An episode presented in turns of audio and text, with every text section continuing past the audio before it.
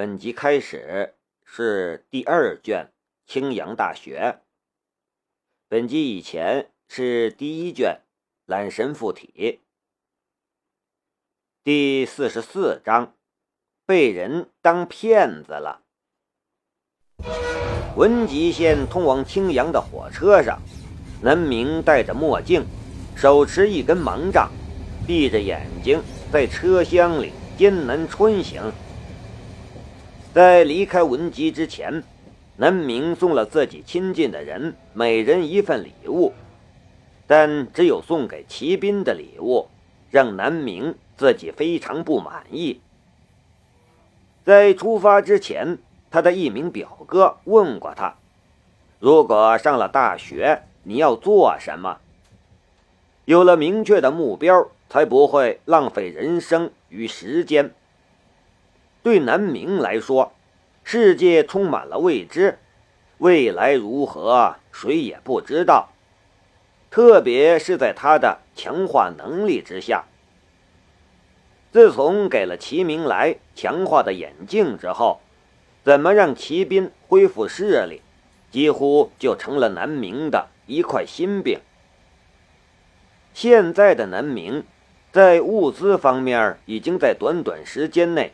超过了大部分人奋斗一辈子的成就，但在精神方面，他却依然是一个懵懂的少年。他觉得人总要有一些追求，譬如解决盲人的难题。对别人来说，或者对这个世界上所有的人来说，让盲人复明都是几乎不可能的事情。南明觉得，如果这个世界上还有谁能在短期内做出这种突破，也就只有他自己了。但这个短期，怕也不是三五天的事儿。不论是知识、经济还是见识，他都欠缺了很多。南明对盲人的世界并没有太多的理解。他从网上买来了包括超声波盲杖之类的很多种辅助用具，自己实验过。市面上的超声波盲杖只是一种非常简单的障碍物探测装置，以声音来提示，距离近，滴滴声就越急促。外出时还有点用处，但在环境复杂的地方。或者室内，就完全达不到南明所设想的，让盲人几乎拥有和普通人类似的行动能力的想法。盲人是如何行动的？盲人最需要的是什么？而他的强化能力又能产生什么样的作用？南明决定把这个当做自己的副业。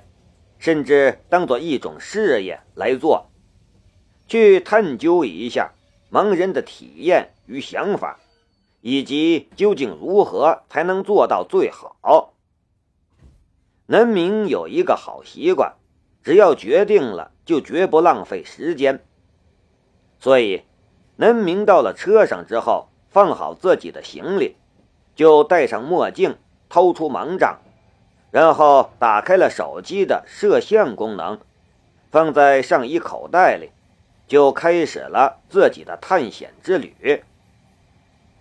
一路遇到了什么情况，自己是如何应对的，这都需要拍摄下来，然后再做对比。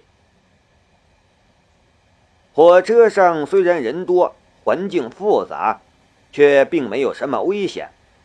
至少南明不用担心会被飞驰而来的汽车撞飞了，算是他最好的盲人处女秀的场地。只是最早看到他的几个人，那眼神儿就有点古怪了。哎，年纪轻轻就装成瞎子骗人，这世道啊！纷纷捂紧了自己的钱袋，似乎生怕南明把他们的钱骗了去。特别是南明锁定的硬卧下铺对面，几个汉子神色古怪，对望了几眼。算了，管好自己的事儿吧，这次可不能出差错。他们看了眼中铺的位置，一个中年人背靠着这边，蒙头而睡。闭上眼睛，把人类最依赖的感官完全封闭起来之后，眼前就只剩下了一点透过眼皮传来的光感，而再戴上墨镜，这一点光感也几乎完全消失了。南明摸索着中铺。慢慢站了起来，伸手去摸盲杖，摸了两下都摸了个空。他起来时动作过大，把盲杖带偏了一些。还是对面一个青年看不过去了，伸手把盲杖递了过来。谢谢。南明叹了一口气，他不过是闭上眼睛。在这狭小而极具规律的空间里，都会变得如此无所适从。那如果面对整个世界，都是这种感觉呢？更加迫切的，他觉得自己应该为骑兵那样的盲人们做些什么。对面刚刚帮了他的青年，更是恨不得自己打自己一下。遇到这种骗子，就算是暂时不能管，但不帮他就好了。干嘛还要帮忙呢？南明终于站直了身体，摸索着分辨方向，刚向前走了一步，就咚一声撞在了中铺的床板上，痛得呜了一声，鼻涕眼泪都出来了。对面几个人都快看哭了，怎么有那么傻的骗子？这世界上真的是骗子太多，骗子不够用了吗？连这么笨的人都来当骗子？你想要装瞎子，还真闭上眼呢，真是笨死了，好辛苦啊！有那么一瞬间，南明都不想再去尝试了，捂着鼻子痛苦了半晌，真想睁眼看看，分辨好方向。但他终于还是忍住了，摸索着两边的墙壁，努力把自己摆正了。盲杖放到身前，学着骑兵的样子，在身前轻轻摆动着。第一下。就咚一声敲在了什么东西上。什么东西？南明又敲了敲。青年无语的把自己摆在外面的一条腿缩了回来。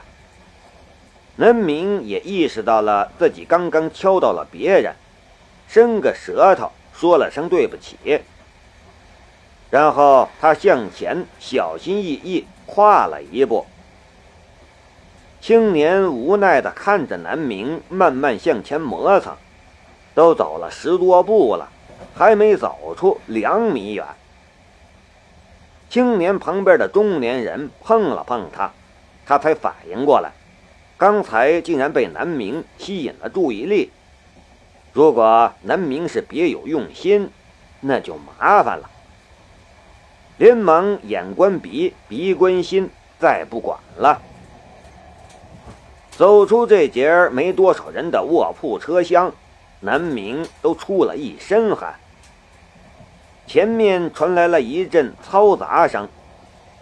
卧铺车厢的对面就是硬座了。虽然现在并非高峰期，远不是春运高峰人挤人的状态，但是情况也比卧铺车厢复杂了很多。对不起。请让让，对不起，谢谢，呃，对不起。南明一边嘟囔着，一边挥舞着盲杖向前走。路上不知道敲了多少人的怀骨，让他心中满是无奈。盲人的生活原来就是这样子的。真的比他想象中的还要痛苦，觉得自己是向前走，但事实上走着走着就偏了，会撞向座位或者坐在那里的乘客。一路过去，简直是天怒人怨。如果这是在大街上，还不被汽车撞死啊！好在众人看他是盲人，没和他计较。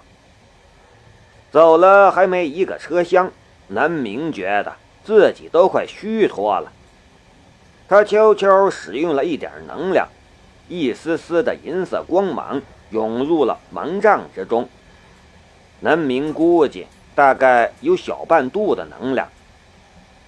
然后有一丝丝小小的改变从手中传来，空气的迟滞感、敲击碰撞的反馈，似乎都得到了微弱的增幅，摆动的幅度似乎也变得更好控制了起来。南明曾经研究过自己的强化能力，但他发现。强化能力并不是一种以现有的科学可以解释的，它的强化并不仅仅是对材质结构的强化，而更像是对某作用的强化，对结果的强化。一件物品，人类赋予了它一种或几种属性，而强化能力会将这几个方面都强化。有时候还存在一定的不可控性，譬如南明强化了超声波盲杖之后，差点儿把这东西变成超声波武器。闭着眼睛，南明就觉得空气就像是变成了水流，挥动的盲杖就像是搅动了水流一般，向四面八方荡了过去。而那奇怪的流动感，碰撞到了什么之后，又返了回来。边框、轮廓，还有运动的趋势，都会呈现出不同的波谱。南明聚精会神分析着这种波谱，慢慢的，南明的大脑习惯了这种搅动与反馈。隐约勾勒出了一种极具浮雕感的画面来。人的大脑是非常强大的，根据测算，人类大脑的运算能力大概是每秒钟一亿亿次。这也只是在近几年，确切地说是二零一三年六月，人类才造出了能够超越人类大脑运算能力的超级计算机。天河二号，运算速度大概是人脑的三倍。其他排名前十超算的一倍以上，能达到人脑级别的超算只有四台，分别是中国的天河二号、美国的泰坦、红杉、日本的鲸。而天河二号是占地七百二十平方米。耗电两千四百万瓦的庞然大物。考虑到人脑使用的神经递质，每秒钟只有一百二十米的速度，而电脑使用的电流则是光速。人脑的复杂与精细，目前还远远不是电脑能媲美的。特别是人类处理图像的能力，是所有超级计算机。都望尘莫及的。当手中的反馈和图像处理中枢连接起来时，一切就变得不同了起来。原来如此，原来可以是这个样子。原来想要取代人类的视觉，并不一定需要眼睛，因为人类的眼睛实在是弱的一笔。人类强大的地方，其实只是人类的视觉处理能力罢了。渐渐的，南明开始喜欢上了这种感觉，不知不觉之中，他的大脑开始掌握一种奇特的技巧，或者说一种特殊的算法。把其他感觉和视觉处理中心先勾连，用人脑那潜藏着的恐怖计算力，增幅其他感觉的作用。然后，你妹的，老子这是变成夜魔侠了呀！这一切仅仅是因为手中的这根盲杖，以及一点点的增幅。南明对自己的能力又有了更进一步的认识，所以南明悄悄的又使用了一次强化，大概还是小半度。他实在是不敢强化太多，不然被他的盲杖碰到，这些人就不是脚踝一痛，而是骨断筋折了。但对盲杖的探测能力来说，这点儿就已经足够了，他不用再频繁摆动手中的盲杖，他摆动一下，空气就掀起了波浪，将四面八方扩散出去，敲击在地板上，震动与共振。这种感觉是声音，原来不是触觉，是听觉。